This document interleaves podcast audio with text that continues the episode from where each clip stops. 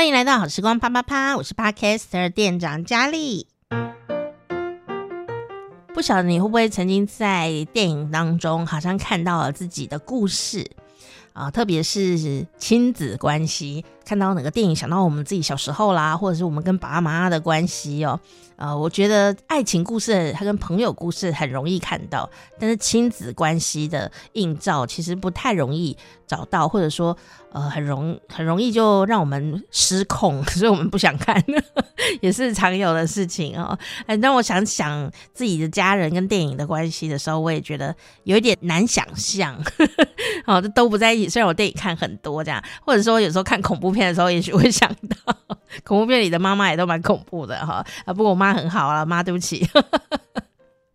好，今天呢要跟你聊的就是呢，哎，有一个导演让我们今天的来宾哦想到他的爸爸妈妈，在我们自己看电影的时候，可能很难难想到，那也有可能那个跟你呢产生共鸣的。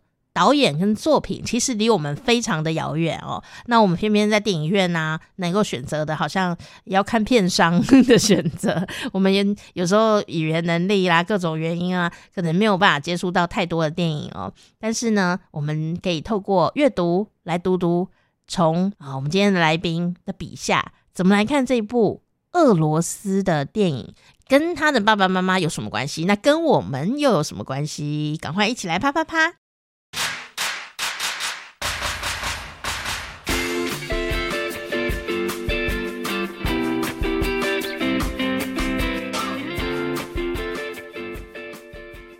首先，我们要来欢迎哦，在台湾，他当然是非常有名的影评人，但是呢，我想他也是散文写的非常厉害的一个作家。好，他就是吴梦桥。嗨，梦桥。嗨，佳丽好，真的很高兴又再见面。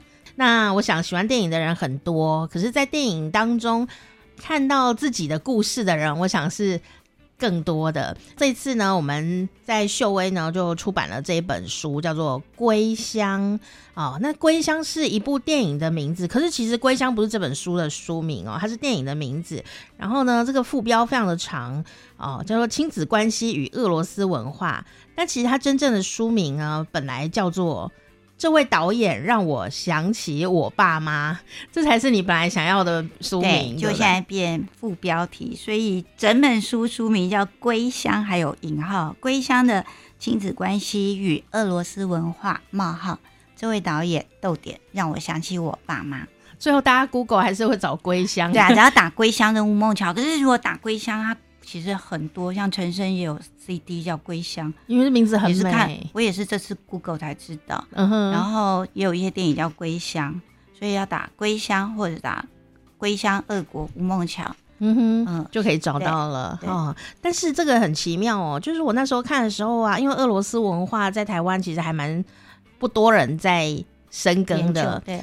更何况他是讲俄罗斯的电影，是有一部俄罗斯的电影叫做《归乡》，然后这个导演让我想起我爸妈，而且你还要先认识吴孟桥，你才会想关心他爸妈 这么曲折的一个故事。所以我那时候看到孟桥出了这本书的时候啊，我就在想说，到底是一个什么样的电影，让你可以这样用那么大的力量在书写它，然后把自己的生命故事也串起来？其实。讲起来都是意外，可是所有的意外可以说是生命中一种很特殊的牵引的力量。你要回过头来才知道，嗯哼。因为那时候在写论文要研究电影的时候，其实我也不是念电影的，可是我就想用电影来带亲子关系，然后又想到伊朗导演，我本来要写阿巴斯的，后来也想到美国的，譬如作家或导演，后来想俄国。台湾比较少见嘛，虽然还是有一些俄国电影引进，然后好莱坞电影也喜欢讲到俄文，然后我家附近也常常可以看到俄国人。我想《归乡》他在二零零三年出品，二零零四台北上映的时候，因为他就很引起注意，而且他是威尼斯影展首奖，再加上这导演第一部第一次拍戏就这么成功，对，而且他这几年一直有在拍戏。我在注意的就是说，这个人他是一直有作品的，都是。得世界性大奖，那还有一个主题就是谈家庭，嗯、家庭的背后又是国家。那归乡的主题又是父亲缺席这样子的主题，嗯、然后就才延伸到，其实我也是在一个父亲常常不在家的状况下长大。嗯哼，所以出书的时候本来只是集一，后来想到收录集二，也是一个因缘。我做以纪念我爸妈，也是感谢他们。是，其其实如果我来抓定位的话，嗯、我可能不会把它归在电影类，哎，它应该是亲子关系，对，也对的，嗯的散文这样子，应该大家比较容易理解。我也更希望是用散文来看。那我在书写的时候，虽然改的不多，可是就是论文在改改写成书的时候，我是倾向在它有节奏。我们刚才谈到节奏，嗯、然后我带入很多俄国的诗。还有剧作家的一些语汇，然后铺排成带出俄国的历史，从苏联解体前一直讲到苏联解体后。嗯，那这无形中，我觉得我最大的收获就是，我其实以前不太关心国际政治，可是看了之后，我真的是非常关心，而且整个灵魂掉进去。是，像现在有捞起来了吗？还没有哎、欸，而且乐趣很多。是因为这个非常好玩哦，就是说讲到俄罗斯啊，很多朋友可能会想到的是伏特加吧。没错，然后就是战斗民族这样。对对对。那除此之外呢，或者你想到俄罗斯的这个文学，其实俄罗斯文学在台湾是很多人喜欢的哦。可是电影真的是比较少见一些些。但是呢，呃，为了这本书，哦，孟乔竟然还要关心普丁的。竞选状况这样子，呃，是否连任这样哦、喔，对，好，所以他 必须得去关心时事啊、呃，而不是只是说，因为他一开始的初衷可能只是把他的论文写完，写、呃、成大家可以接受呃适合阅读的一个状况，然后加上他书写爸爸妈妈的事情，啊，结果竟然还要追踪俄罗斯时事，是，所以他就变成一个有机的作品了，他就跟着你的整个时间脉络在跑这样，然后我自己也跟着成长。那我觉得里面我最开心的是，他一开始看可能会觉得，哎，文字很顺嘛。我比较喜欢的就是不一定要看电影，你可以借着我的文字，然后可以看到故事，看到画面。嗯、所以我基本上是用说故事的方式来写，嗯、可是又提进去了他们的整个非常心酸的历史。是因为其实孟乔啊，不只是影评人，他也写了蛮多的。这个青少年小说啊，对啊，还有电影小说，而且刚刚讲说他读研究所，所以写的这个以归乡为主题做亲子研究的一个呃论文。但是事实上，大家不要以为他是念电影研究所哟，他也不是念文学研究所，他是念儿童文学，是不是？嗯，是。有没有讲一下为什么你会去念这个研究所？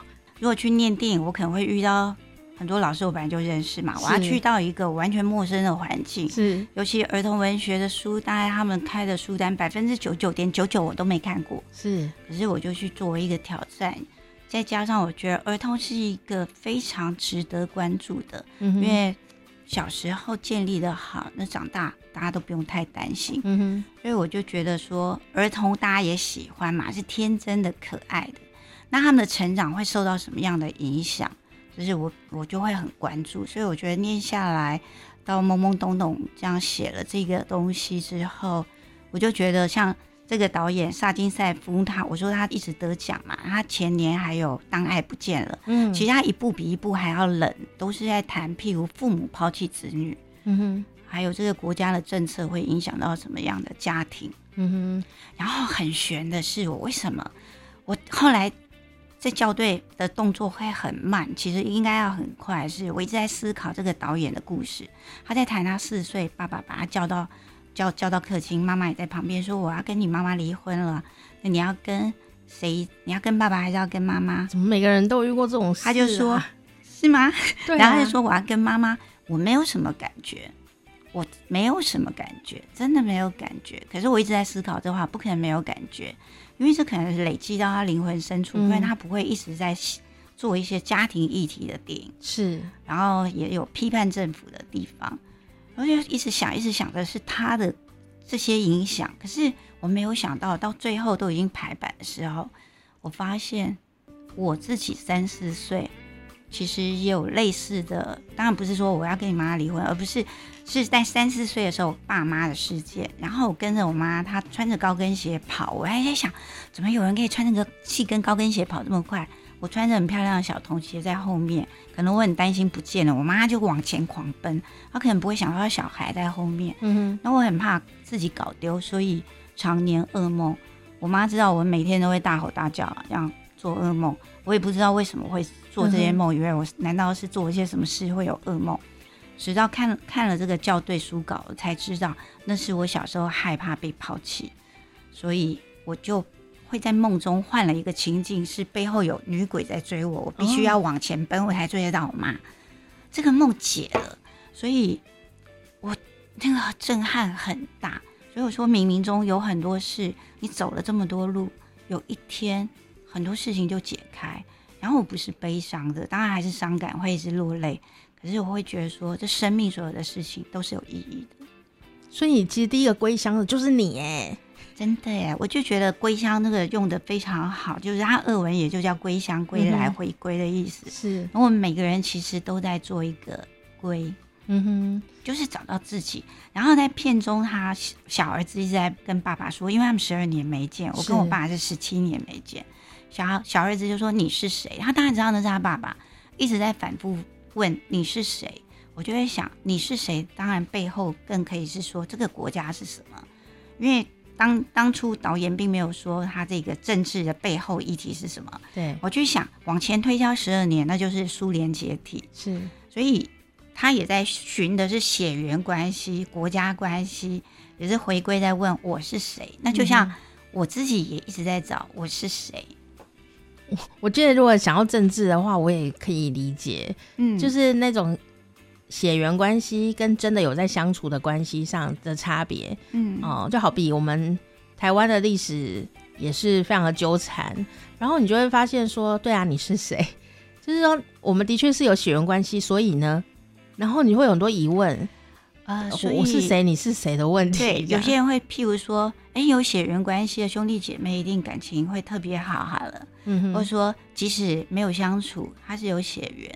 可是我一直对这个没有特别去想，会吗？因为我觉得缘分更重要，嗯，缘分跟你沟通起来的感觉，像我自己跟我同父异母的妹妹就很好啊，我们两年多前才认识啊，可是到现在那个。我觉得我很深深的感谢有这个妹妹，所以在这个归乡的这个电影当中啊，呃，也许听众朋友你不见得有，还有还没有这个缘分看到这个电影的本尊，嗯、但是事实上你从孟乔的书写，就是他的第一个部分，大一个部分就是在呃跟大家介绍这部电影，那他不是只是介绍哦，他等于是。重新书写这个故事，然后加上刚刚他讲了有很多俄罗斯文学，然后一些俄罗斯的文化，然后呢就很像一个好朋友在跟你聊一部电影。嗯、可是它不只是电影，它还有一些电影的画面。所以其实你虽然没看过这部电影哦，你来看这本书的第一个部分，你还是会很轻松的就可以走进这个故事里面。但其实会有一点点心痛，因为我在看的时候呢，就。不太能够很顺利的，它它是读起来很轻松，但是你没有办法很顺利的就直接走到下一个呃场景去，因为阅读跟看电影还是不一样。因为看电影就是他反正他人就是会自己动这样，对，荧幕一直在动，对对对。然后阅读的东西是你必须要跟文字互动，而且要思考，要思考。哦、所以当他可能出现了说，像他说爸爸十二年没有回来，然后小孩小孩是十二岁。那你在计算这个年龄的时候，你可能就陷入一个迷失，或者你就会想说，那他跟爸爸根本不认识啊，就是全家跟爸爸熟只有妈妈吧？对，哦，因为小孩再怎样都是一个很年幼的状态，然后爸爸就已经不在家里了。嗯、那这个爸爸回来以后，他不会觉得陌生吗？所以当我在这里的时候，就要想非常的久，我就要想很久，我想说那个冲击很巨大，欸，哎，就是怎么忽然多一个亲人。然后就要叫他爸爸，对，所以当你进入这个状态里的时候，你会跟现实脱离，对，因为有时候我觉得现实还蛮超现实的哦。因为这个事情如果真的发生在我们家，或者说我们就是发生在自己的人世间的话，所有人都会说他就是你爸啊，对，有什么疑问？对，就是以前我们可以看到。呃，其实古今中外都这样，只要有呃，譬如经商有得到很远的，嗯、或者说是战争好了，嗯、那我们知道在苏联的时候，它是有很多内战，那更不用说二战啊、一战啊。那我看到很多，因为我为了这个，当然我写这个之前就已经无形中接触到一些俄国的小说或他们的、嗯、呃传记，是，然后我觉得就是看了很多当年代非常可怜的。譬如呃列宁格勒围城，嗯哼，八百多天那种围城。我看我们那前阵子疫情，不就有的人会觉得很闷吗？可是至少我们还可以出去。围城的话是真的生活困境，死伤很多人，还有苏德战争，这整个看下来，这历史就是血迹斑斑。嗯哼，那我们在谈的就是一定要什么样的环境才能有很好的每个人的可以成长。那还有就是陌生人，嗯、我们知道就是明明是你的亲人，是，可是你对他陌生。有些人是你跟他处不来，每天看到他也是一个陌生人。嗯，那更何况这陌生人有可能是。他有可能爸爸是犯人被关的，也可能是英雄，嗯哼，是军人，也可能是非官之类的。可是这些对小孩来说并没有太大意义，就是陌生人。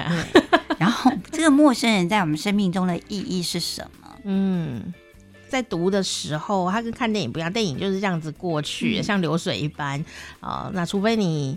有训练有素，平常想事情都很快，否则你在看电影的时候很容易就这样过去，你没有办法立刻去做思考。可是看书的时候不一样，你一页一页看，你就会发现说，哎、欸。为什么有那么多秘密藏在那个里面？重点是啊，孟乔毕竟还是一个很专业的影评人嘛，所以他在每一个镜头或每一个数字啊、呃，是否有什么关联的时候，他都会帮你点出来。所以在看的时候，你可能比任何一个观众都还要懂这部电影在讲什么。反复看几次，然后直到现在，我都觉得很有乐趣，是很像侦探在解谜。对，他，譬如他教导的他的七天为什么是。剧情是七天，那爸爸回来五天四夜就死掉，好带着他们出去，然后教导他们技能。当我在书写，我也不是刻意啊，也是在写的时候，这样算下来，整个数字也是毛骨悚然。对，它有很多的生命意义，所以我坚持用了水火土风这样来带，还有元素在里面这样子。嗯，然后还有重要就是谈到里面片中的手跟高塔，我直到现在都觉得，我光是手也可能可以再去写个。两万字，另外再延伸，跟这里都没有写过的。是手有很多它象征的意义，譬如呃政权啊，嗯，还有呃怎么安全过关啊，甚至于有一种呃爸爸的爸爸腐朽掉下来在高高塔那阶梯，代表政权的腐朽，甚至于一种接班人。所以我里面带到一些领导人，嗯、他们也是有这样的接班，然后甚至于哥哥带着。弟弟回家，他牵着他的手又有什么样的意义？可是牵着手，你认为他就是顺利了吗？嗯。所以我就把最后的结束是在契科夫的《樱桃园》的这一个句子里面，就是我们看着他是好像回归了，可是这个这个才是最复杂、最困难的道路才要开始。就是看起来是结束，其实才是开始。就好像你可能找到了说：“哎，我终于找到为什么我当时做了噩梦。”对，但其实也许人生才要展开。对。就会忽然有一个新的路就突然展开的那种感觉哈，所以啊，我就觉得哎、欸，大家可以从这本书啊，去跟孟乔一起在这个电影里面悠游一番，因为有一个很好的导游在陪你走这一段路。但是这一段路，呃，书看起来是很容易的。如果你的心里面没有说像我们这样子小剧场很多的话，我觉得你会学到很多东西。但是如果你跟我们一样心里事很多的话，你可能。先准备一包面纸啊，再 再来看这本书。好，但我我觉得这是一件很好的路路程，就是回乡的路，有时候会近乡情怯，然后你可能会在里面解开很多你不太想解的小礼物吧。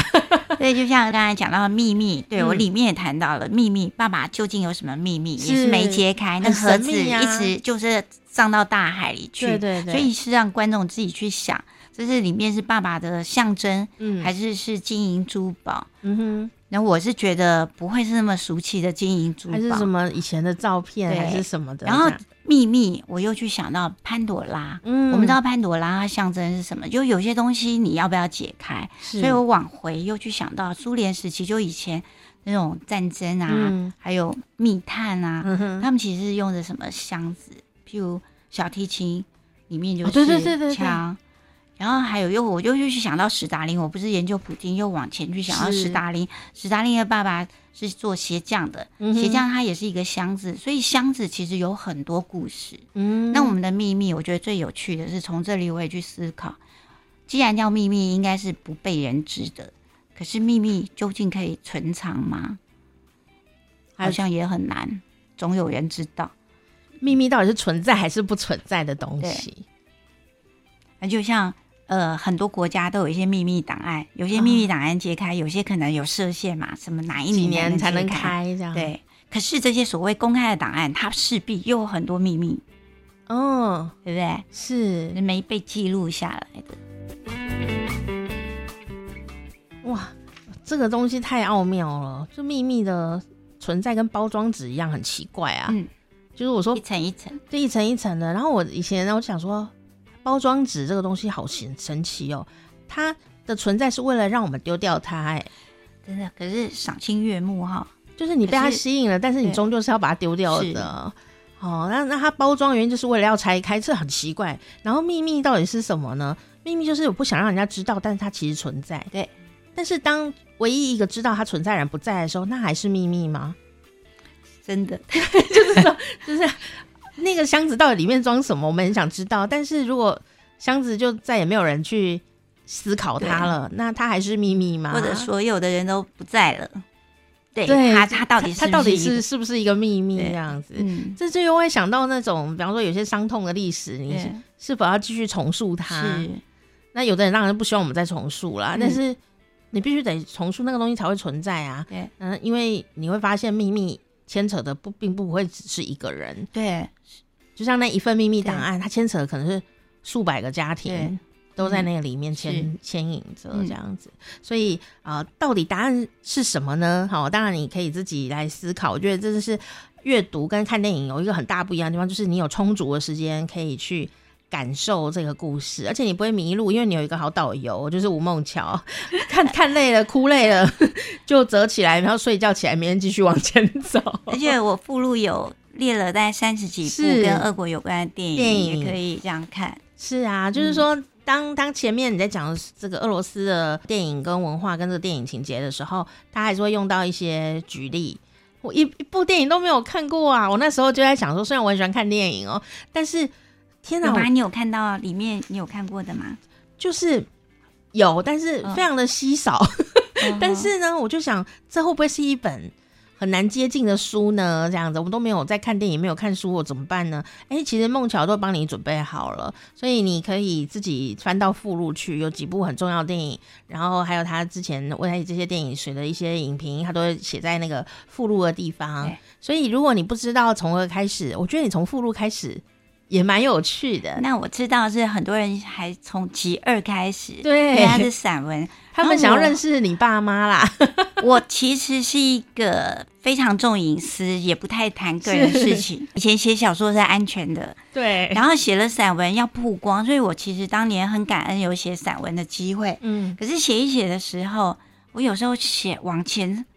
挖开自己的家庭生命史，是写写又会害怕，又会再说起来，怕谈太多。是，而这一次豁出去了，我觉得这也是对自己交代。为何我那时候看到的时候有点惊讶？哎，是啊，对，因为大家在网络上就会讨论说，哎，孟乔出了新书啊，这个俄罗斯电影啊，这个写出了一个什么？我就想说，哦，这我可以理解，因为他就是喜欢电影的人。好，那我们来看看。但是呢，后来我看到更多的讨论，就在讨论说，大家都很喜欢你的集二。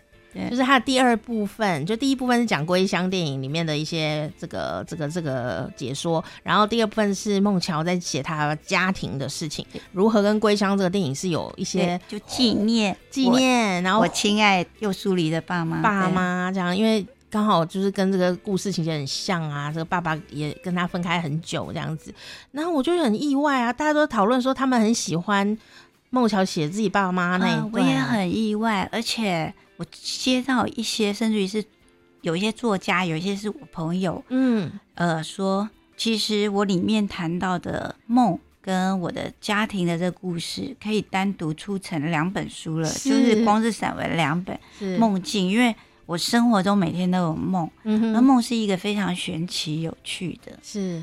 然后我这样就有点哎，觉得还蛮放心，可以写这些。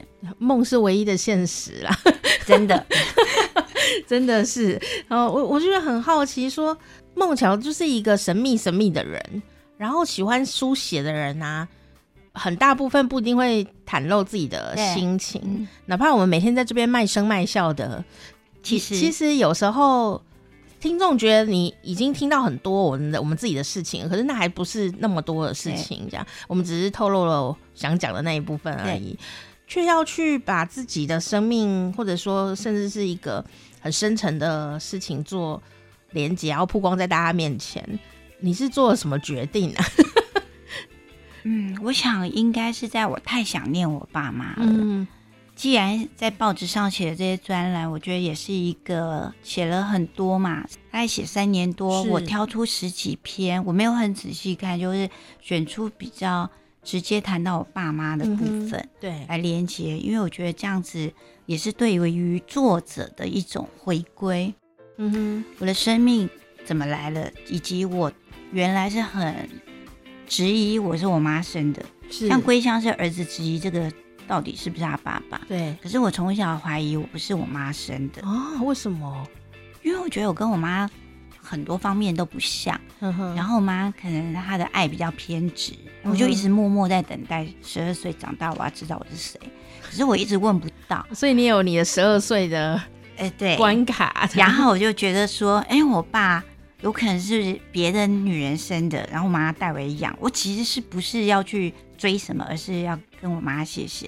然后我妈也不跟我说我是不是她生的。嗯、然后到梦里面，我跟我妈说，其实我我是想谢谢你。我真的有这些对话。前阵子还梦到跟我妈说，我会让你每天都感受到很幸福。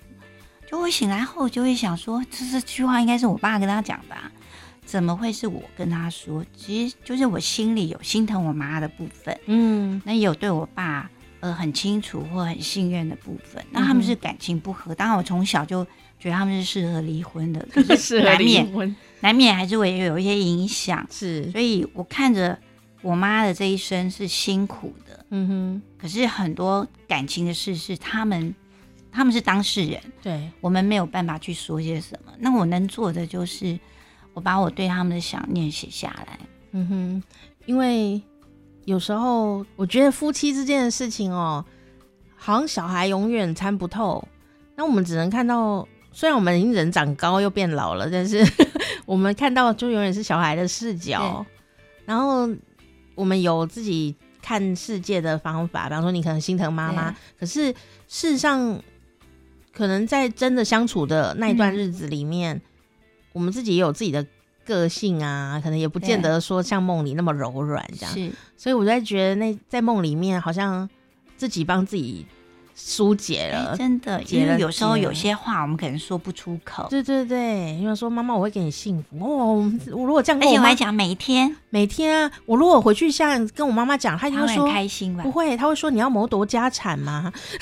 就是你懂吗？就是、怎么突然这么甜这样？这是有什么事吗？这样。可是有时候我们心里就是那么的柔软，想要讲那个话，就最后走到妈妈的面前或爸爸面前讲的话都蛮难听的，就是就平常的沟通方式。对，就是你自己忽然嗯，那、嗯、可能讲不出来，有一点登短廊还没有登完的，就是小孩还没有成熟到足够讲这些话的，而且也可能要有一种互动的感觉。或者可能对方也很柔软的时候，你才可以说出很柔软的话。对，我觉得能够讲出这种柔软的话啊，什么妈妈，我给你每天很幸福，嗯，是要很强大的、很强大的能量，因为你知道对方可能一时也会尴尬啊，或怎么样。然后我觉得家庭哦，就像这本书讲的，它是亲子问题、家庭问题。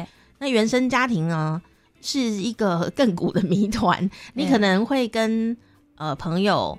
跟你的这个爱人，然后总总有一天会呃平等对待彼此。可是家人哦，或者是爸爸妈妈，我觉得真的是很、嗯、摩擦，其实很多。对，所以我就想说，你在梦里其实真的实践了你要做的事情，你自己会好很多。嗯、而且，其实我一个礼拜，有时候一个礼拜会梦到我妈好几次，然后常常也忘记她已经走了。嗯哼。那也蛮好的，我就觉得有人是说不要这样一直做梦啊，影响到他们。嗯、我说不是，我觉得不是我去影响到他们，嗯、而是这是我自己在做梦，嗯、也是我自己在内心中灵魂深处把他们浮现出来，就是很像一出电影嘛，里面又有一些可能你从来没有出现过的画面、是情节，再重新生活，就是有一种拍电影的感觉吧。嗯，就是说，可能有点王家卫的味道吧，就是拍了很多东西呀、啊，在脑袋里呀、啊，对对。但是你怎么去重新的剪接跟组装？同样的这材料，它会变出不一样的结局。嗯，然后同样的人，他会剪出不一样的故事来。嗯、那我们也许在，我有时候常常觉得梦是另外一个世界。对。然后我在这个世界可能这个事情没有做好，然后他会在另外一个世界去，而且还碰到不同的人。我们常常会梦到一些陌生人嘛，也许他们真的是有这样的人存在。对，然后那个梦有时候太真实，哎，我们整个节目变得很玄奇。没关系，可以谈梦，因为梦其实是心理学的一个心理的一个反应。嗯，也许它才是诚实的。对。因为人活在这世界上，有时候真的很傲娇，然后有的话讲不出这样子的感觉哦。那有时候，因为我们已经慢慢的成长了，所以梦会去帮你回放，然后去也是一个释放压力的，对，重新走一遍那个人生。会有一些梦是有趣的，就是它是穿越，真的是穿越时空。譬如会去一个陌生的地方，我知道那个地方的门在哪里，那个柜子啊。最近不是有梦到说什么一个城市的名字，就你根本就没有去过的那种的感觉。我常常做这种梦，欸，嗯、哼所以有时候会很累。嗯、所以是不是真的有去？可能嘛？就是这个东西，我们真的是没有办法解决这个问题，嗯、但我们就只能继续在那里旅行。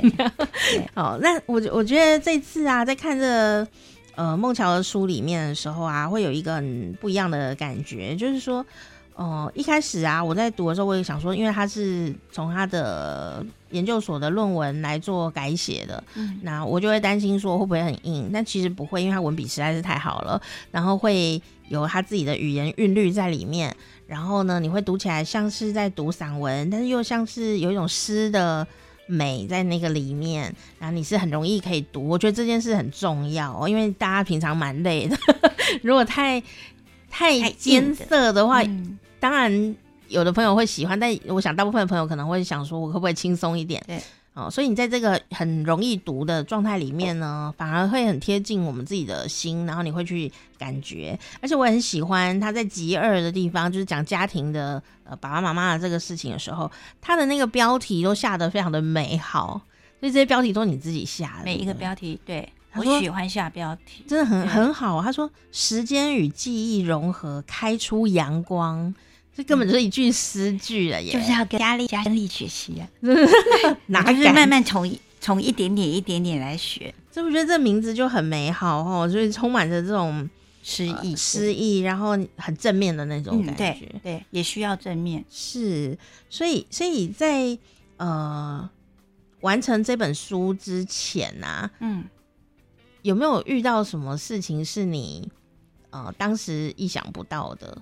一些奇遇呢，其实是很正常。我本来没有想要出书，我认为做一件事，A 归 A，B 归 B 归 B。所以指导老师说，就是口考，他们就觉得这次是太好看了，太顺，他很适合。他们应该很开心吧？对。然后我也没有，我会觉得我是那种很隐藏型的人，做任何事可能我自己会想超远的。作为一个保护自己的话，我必须要设很多关卡。后来是我觉得。好吧，那就勇敢出书。可是有一点觉得在挑战自己，嗯哼，然后是要给哪一家适合出版社呢？我也不希望让人家知道我是谁。好了，我喜欢用各种不同的身份，嗯哼，去尝试做不同的事。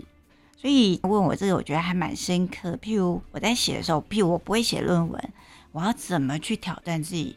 我当初就一直在抗拒，我也不想看别人。你真很爱挑战自己耶？对啊，也只有，可是我不会在意分数，虽然就是用，嗯、就是，可是一个新的领域，第一个，最后一个，最后一个写计划，最后一个找指导老师，然后却第一个毕业的，嗯哼，然后成绩很好，这样，所以我觉得这是感恩哦。我不是觉得说我就是很厉害这样，到被别人觉刚开始觉得说你根本是一个没有逻辑的人，怎么写论文？嗯，然后我要在。编排书，事实上我要去想的是我个人的节奏。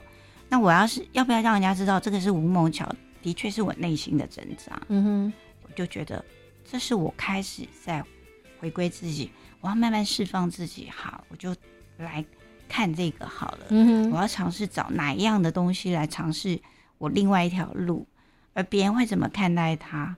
而且我知道老师跟我说，都不要想了，就是出了就是就是不要去多想，也不要在意这件事。嗯、虽然我在排行榜上是，然后卜大中老师跟我说，写完出书就是客观完成，嗯，可是不容易吧？很难呐、啊。我们就是每次出完会受别人影响嘛。我们每次想说出书，我们做完就好啦，然后每天都好像在看股票一样。哎，在哪里呀、啊？我以前没那么在意，我对这本书就很多投入了太多情感了。对，因为我投入太多情感，然后我第一次对一个东西这么严肃的东西这么感兴趣，我也发觉我，我怎么觉得你很像生了一个小孩的心情、啊，而且我超喜悦。你看我这样的脸，我那时候对我有一个不平，为母则强了你。有人说，你先有这种东西这样的电影，你不会觉得很痛苦吗？我说不会啊。我觉得我看到爱啊，里面我看到的是爱，嗯嗯嗯，所以我觉得跟每个人的观点不同，嗯哼。然后我是一个很开心去解密的心情，再加上我去纪念我爸妈，其实都很冲撞的，是。那这就是我觉得不只是我要做我自己，我必须去感谢一些人。那我觉得这才是我要去找的很多的生命意义，嗯哼。然后我要勇敢的看自己，其实是充满爱的，对啊，一本书。人生要爱，虽然很多人看到我是常常是譬如。不睡觉啊，或睡很多啊，不太重吃喝啊，或者生活作息不好，或者很负面、很悲观。好了，可是我现在会觉得，人再怎么悲观，或者不是真正快乐开朗的人，嗯，你一定要带给别人什么？一个真的看得到，再怎么破裂的环境，它一定有它可以显示它未来的希望。那我希望我可以做到这样。嗯哼。就好像刚刚讲的开出阳光的那种感觉，嗯、因为因为你知道，我们每次弄艺术的人啊，很多就是很容易忧郁啊，然后真的，尤其现在这种环境，啊，就是像这个书的封面一样吧，就是黑色的这样。但是它真的只是黑色吗？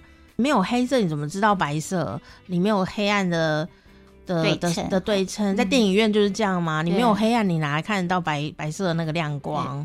哦，所有的细节可能都是因为有那黑暗出现，可是你还是得要有光，不然就是暗蒙蒙。嗯、所以我在看这个封面的时候，也是觉得非常的美丽哦。那乍看之下呢，真的会以为是一本电影专书或什么欧洲摄影集那一类的，但其实是一本翻译书，这样小女儿充满爱的一本爱的地图。我觉得他的确真的就是你原来的书名的意思，哎，这个导演让我想起我爸妈，真的是啊，我觉得他就是这个意思。所以听众朋友，你不要想太多，其实你就是想着这位导演让我想起我爸妈，那你就想你爸妈是谁啊？你是谁啊？抱着这种奇怪的心情去看这本书，真的你，你反而会很容易就看得很开心，嗯、或者是很感动。但是如果你要搜寻的话，你可以搜寻归乡。还是会比较吴梦桥，就会很容易找到哈，就不用背那么长的书名。是，而且读完以后呢，你就会感觉好像去俄罗斯游览了一阵子的那种感觉。那我特别推荐给你跟你爸妈感情可能有一些不太顺的的疗伤的嗯的朋友，或者说像梦桥啊，可能爸爸妈妈已经不在。身边哦、嗯，我把爸妈的照片放出来，像以前有人会好奇我爸妈长相，我从来也不给人家。就这一次在书，很勇敢的放在我自己还有爸妈的照片。我只看到你少女时的美腿，我深深被它吸引，所以你美腿还是蛮强。但是它里面真的放了爸妈照片，我觉得怪不得你会很在意这本书，因为它等于是你可能把前半生很多的爱的小星星。把它装在罐子里的那种感觉，嗯，对啊，你你可能以为那些是碎片，可是其实可能是小星星哦的那样子的味道。所以呃，有时候我们听众朋友可能跟爸爸妈妈还还可以沟通啊，还可以遇到，还可以互骂一下这样子啊，呃，你也可以看这本书。但如果你跟爸爸妈妈需要下辈子才能够再相遇的话，我觉得你也可以看这本书，也许你会找到那个对话的可能。所以我在作者序就引用了塔可夫斯基，他是就是大家如果不太看电影，至少知道这一个大导演哦。嗯、他苏联时期，而且对整个电影文化影响很深的。嗯、他也是第一部片得到跟这个安德烈沙金塞夫是同一个的奖项，所以他们被俄国成为一个美谈。嗯哼，那在塔可夫斯基的电影《伊凡的少年时代》。我印象很深刻，他也是一个孤儿，然后他们是战争，嗯、只剩下他跟他妈妈，甚至于只剩下他。嗯哼，他回忆过去，有时候人得靠着回忆，他才能活得下来嘛。是，因为现状生活是困难的。是，他就想到跟他妈妈在一口深井里，即使在最耀眼的白昼，也能看到星星。星星，这是妈妈跟他说的。所以我会觉得自己是井底蛙好了，我在很多地方都需要努力，可是我也尝试在看到一些。星星有一些亮光，所以我当然希望就是可以开出什么样的阳光。嗯，每个人一定有他心里他最想要的，或者可以激励别人。我甚至觉得人不是为了自己，而是你怎么可以透过一些事情帮助别人，就是一种病友会的概念。真的吗？对，有一种那种味道。我觉得也可能是走过历程，像我不会是好到去当志工，花时间。这个，可是我会觉得有一些精力开朗了，对，也没那么多时间，或者说投入这样。嗯，可是我现在会越越来越觉得，很多人的人生，也许我会回顾别人怎么帮助我。嗯哼，那我不一定要回馈这些帮助我的人，而是你可以把某些力量再传递给某些人。嗯，的确是，受伤不会白受伤的，就要看你怎么去找到里面的小星星。那有时候你会发现，哎呀，还好我受过伤，因为我会书写。或者说，像我做节目，我会讲。对，那我们讲出来的时候，有可能得到疗愈的人是意想不到的很多人哦。虽然我们也没有办法帮你解决问题啦，但是至少我觉得，哦，原来你也不是过得很好，我们也会得到一些慰藉。好，所以当然这本书更是有一种回到哦圆点的圆满的那种感觉。然后也祝福梦乔以后常常梦到甜美的梦。那这本书呢，就是他最近的新作品哦，这是。归乡亲子关系与俄罗斯文化，现在是副标，其实是他内心深处的主标，就是这位导演让我想起我爸妈。然后这是这个吴梦乔最近呢写的新的书，好，也跟你一起分享哦。今天也谢谢梦乔，谢谢佳丽，谢谢各位。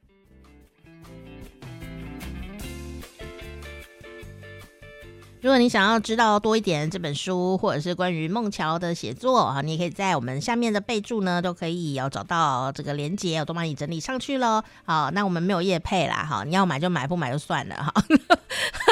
但是好书不要让它寂寞，倒是真的哈。今天也谢谢孟巧，谢谢你的收听喽。那听完都已经听到这里的话，不如按一个订阅吧，让我们可以呃知道你的存在。然后呢，下一次我们要播好东西，你才能知道啊。呃，那我们农历。七月都会讲很多台湾哈，或者世界各地的呃，可以讲到世界各地吗？我本来想要每天都讲一个呃，这个古代的鬼鬼故事哦，但是后来我发现我真的是胆子太小了，就哎呀天黑了，我想回家了，这样，所以不想录了，想走了。